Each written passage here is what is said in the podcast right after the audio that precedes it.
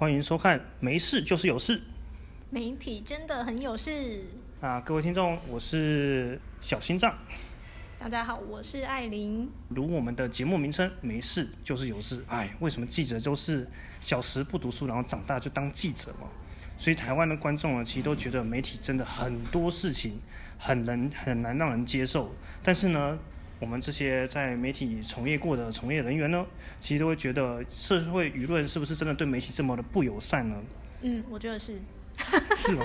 所以其实是有一些误会，还是有一些误会哦，我觉得当然有一些误会，但是呢，误会来自于可能你就是有某一些老鼠屎，可能真的做了这些事情之后，才会开始让民众有这些误会。那我们谈到一个最近很媒体很有事的一件事情呢，就是不知道各位观众还记不记得，大概在一个月前有一个综艺中的音乐老师的发飙的事件。嗯，我是知道说就是那个。小朋友他们是报要做报告嘛，然后他们的报告可能超出了范围嘛，做到高二的那老师就不爽，然后就在课堂上彪骂学生这样。对，只是我是觉得说，嗯，我觉得首先对于学生是有那个自愿去做这个事情，然后甚至还可以找到超出范围的这个资料，我会觉得当老师应该要先给予肯定，而不是先觉得说哦你这样超出范围就不行。嗯，我记得那时候整个社会舆论啊，上传到应该我记得最先出来的是在 PTT 这个论坛，嗯，然后这个论坛大家看到之后，每个媒体都觉得哇，这是一个很棒的画面，因为那老师彪骂的画面被拍到 YouTube 上面，然后短时间的流量好像就五六十万了，那很多风向其实都一面倒的认为，其实学生这样做真的是很无辜啊，被骂的很无辜，然后媒体呢就把这一段拿去做一个很精、很戏剧化的剪辑。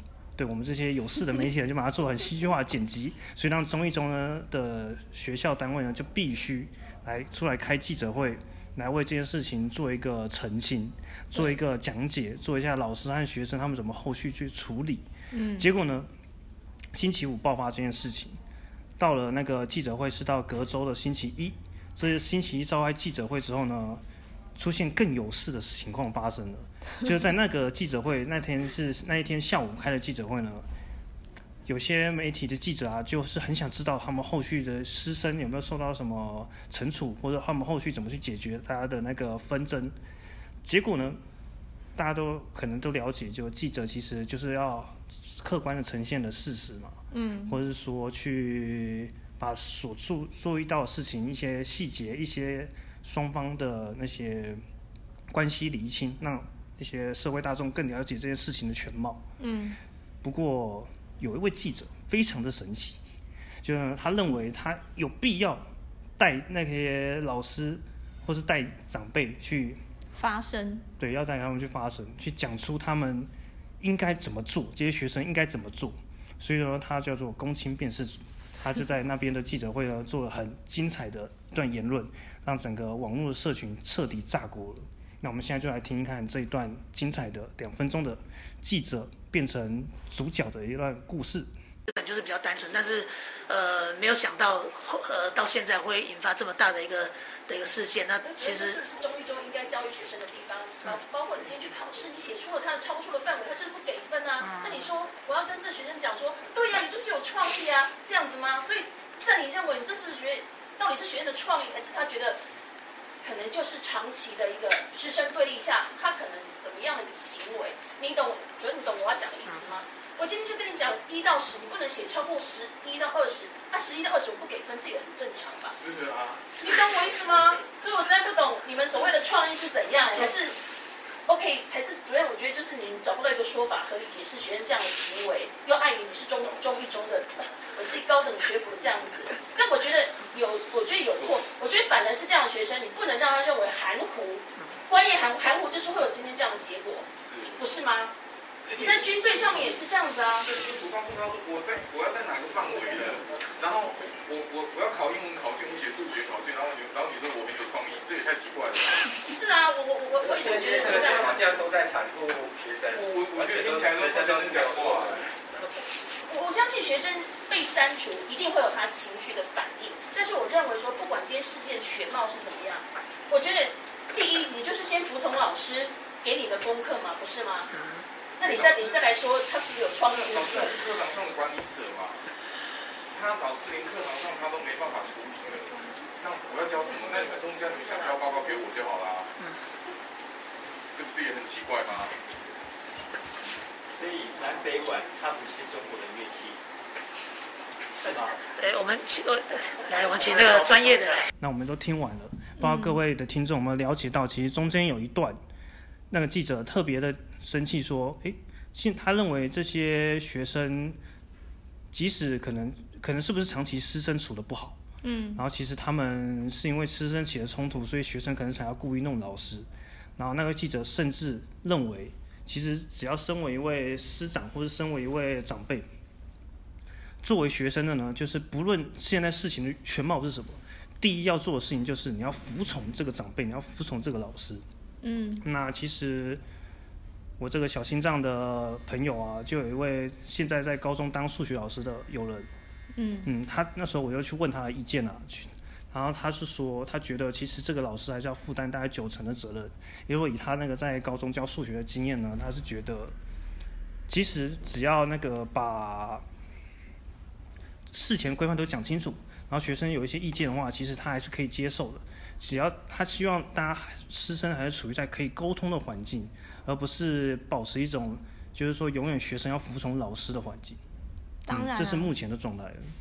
就是因为以前的教育体制就是当老师是绝对威权的，就是老师讲什么你下面就听，那不然的话就是会直接体罚。以前我应该就是我们甚至年纪比我们更大一点的这一些人都是经历过这样子的阶段，但是嗯，现在毕竟我们真的是讲求就是民主的社会，我是觉得说大家观念真的要慢慢开始改变，不然真的就是会被淘汰。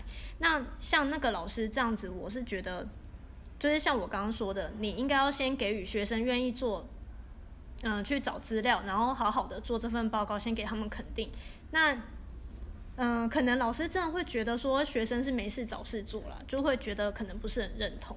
但是这部分就像刚刚那个你的朋友讲的，对，就是这都是后续可以再沟通协调。这其实就我觉得以我看来，这根本不是什么太严重的事情。他超出范围，又不是说他没有教，他是有教出来，他只是超出范围。这其实就是一个很简单可以解决的事情。但是，嗯、其实那个记者当下讲那一段话。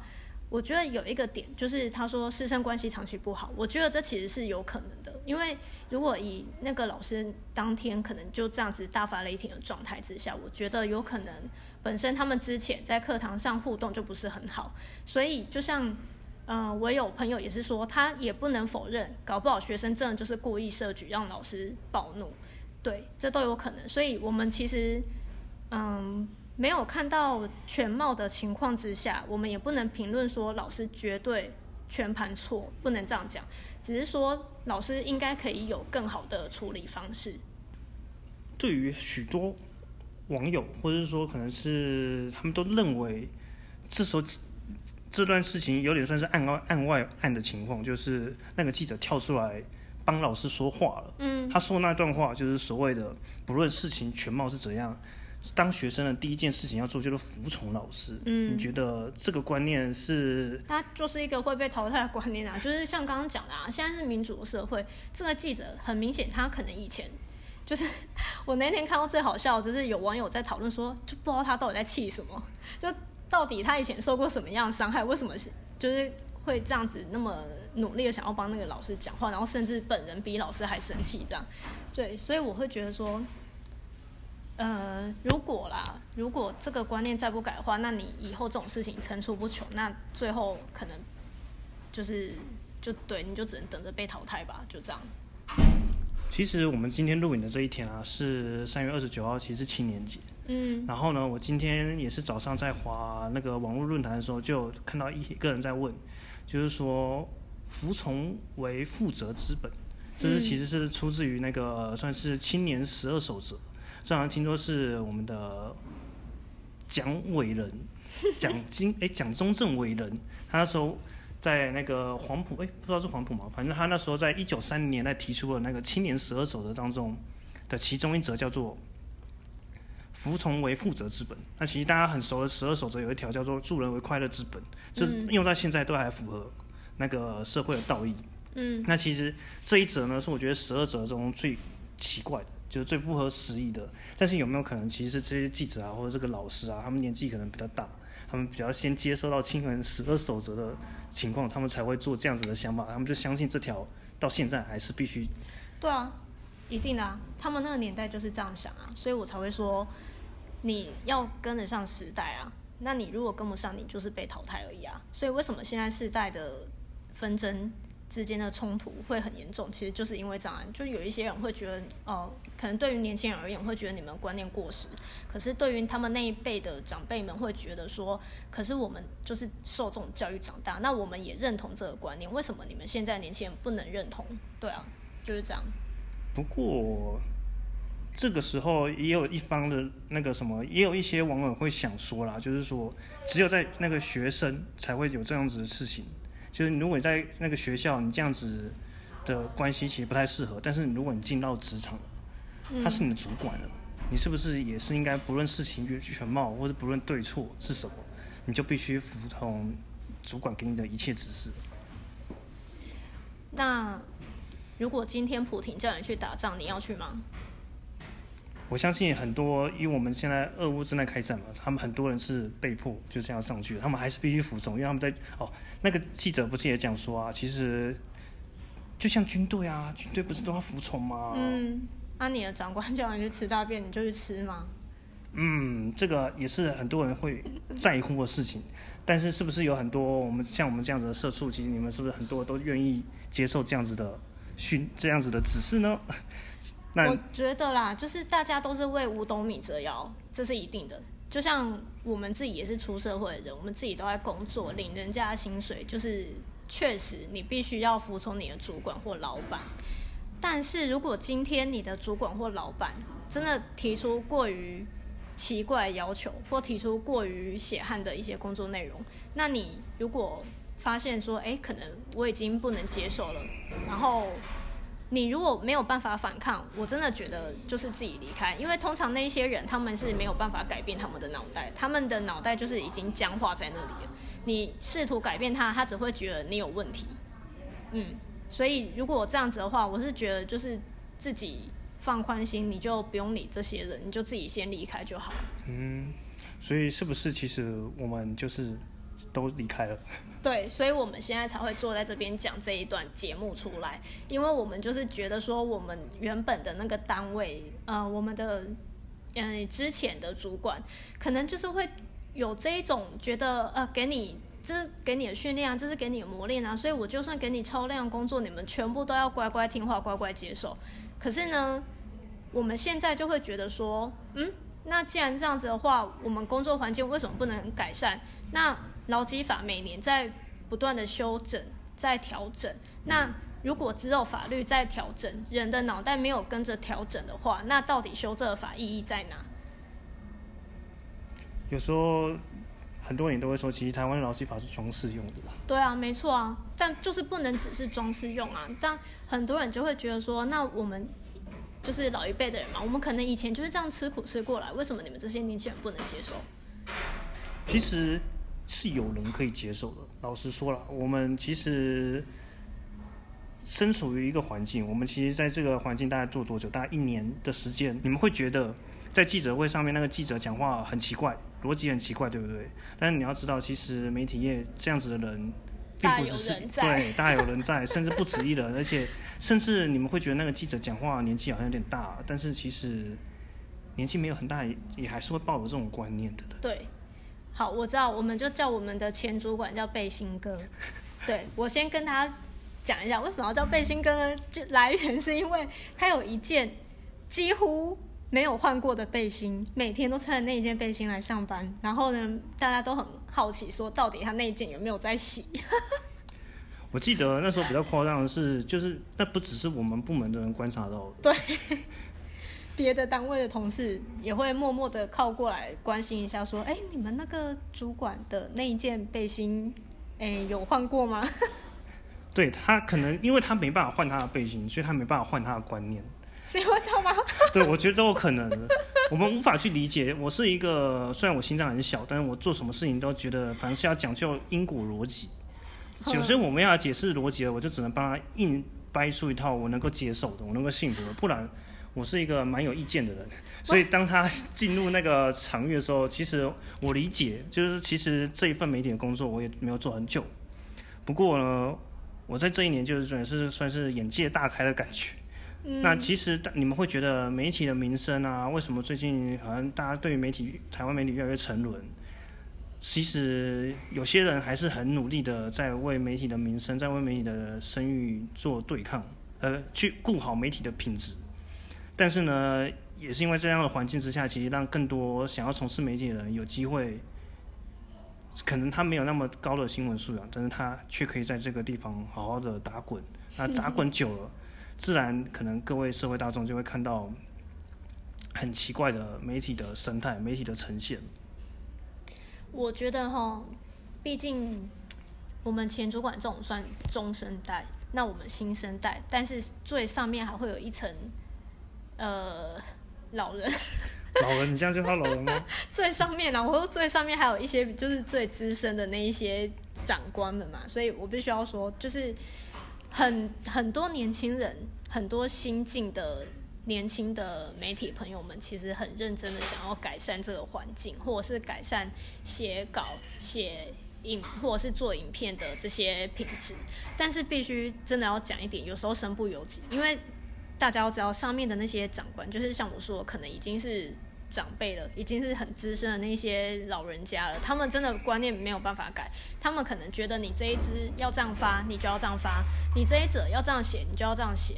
那有时候可能甚至会有一些基于自己人情公关的这一些东西要你发，你就得发。所以如果就是有时候大家会看到一些可能会觉得哦，怎么会有这种新闻出来？但我觉得啦，就是有时候可能就是真的是身不由己的情况，这真的是我只能为五斗米折腰。这是确实，其实我以为这件事情不会这么样的的血淋淋，但因为就是我也是很意外的来到台湾的媒体业，然后才意外的认知到哦，原来是这样子。嗯嗯，但是其实呢，我我们这边讲的。或许这可能是媒体的一冰山一角，也有可能其实这只是异类。你觉得是冰山一角还是异类？我觉得只是冰山一角啊，因为台湾媒体就是这样。你如果没有，这就跟那些军工教师一样的道理。你没有把上面那一批还有这种僵化思想的人淘汰掉的时候，你没有办法好好改善。这就是这整个环境有问题，你是没有办法推翻掉，就这样。所以我们就像你刚刚也说了，劳劳基法是装饰用，那。我们很努力的修法，带头修法，要改善这个东西。但是你人类的头脑只要没有转过来，就是没有办法好好的把这个劳基法修过的东西应用在实际上。嗯，其实这也就间接造成了，就是为什么最近大家会觉得媒体越来越有事的情况发生了。其实还有很多有事的那个呈现出来，或许大家不是很理解到底为什么这些有事的内容。或是有事的环境会一直存在，或是常常出现。那我们接下来这这个叫做“没事就是有事”，媒体真的很有事的这个 Parks 的节目内容呢，就会带大家去认识很多我们从业人员或是前从业人员观察到的一切的种种。嗯，内容还算是有一定的精彩可期。因为既然大家都这么讨厌媒体的话，我们就把黑幕好好的说一下。希望我们不会接到传票了。你会担心接到传票吗？我是不好要接到什么传票啊。不论如何呢，接下来我们会有一系列的节目。那如果大家喜欢的话呢，其实我是第一次录 podcast。那如果我们要叫听众去看我们的节目、听我们的节目，应该叫怎么说？我会说按赞、订阅、加分享。那 podcast 呢，也是按赞、订阅、加分享。当然不是啊，就是大家。继续收听下一集，没事就是有事。媒体真的很有事。大家拜拜。嗯，拜拜。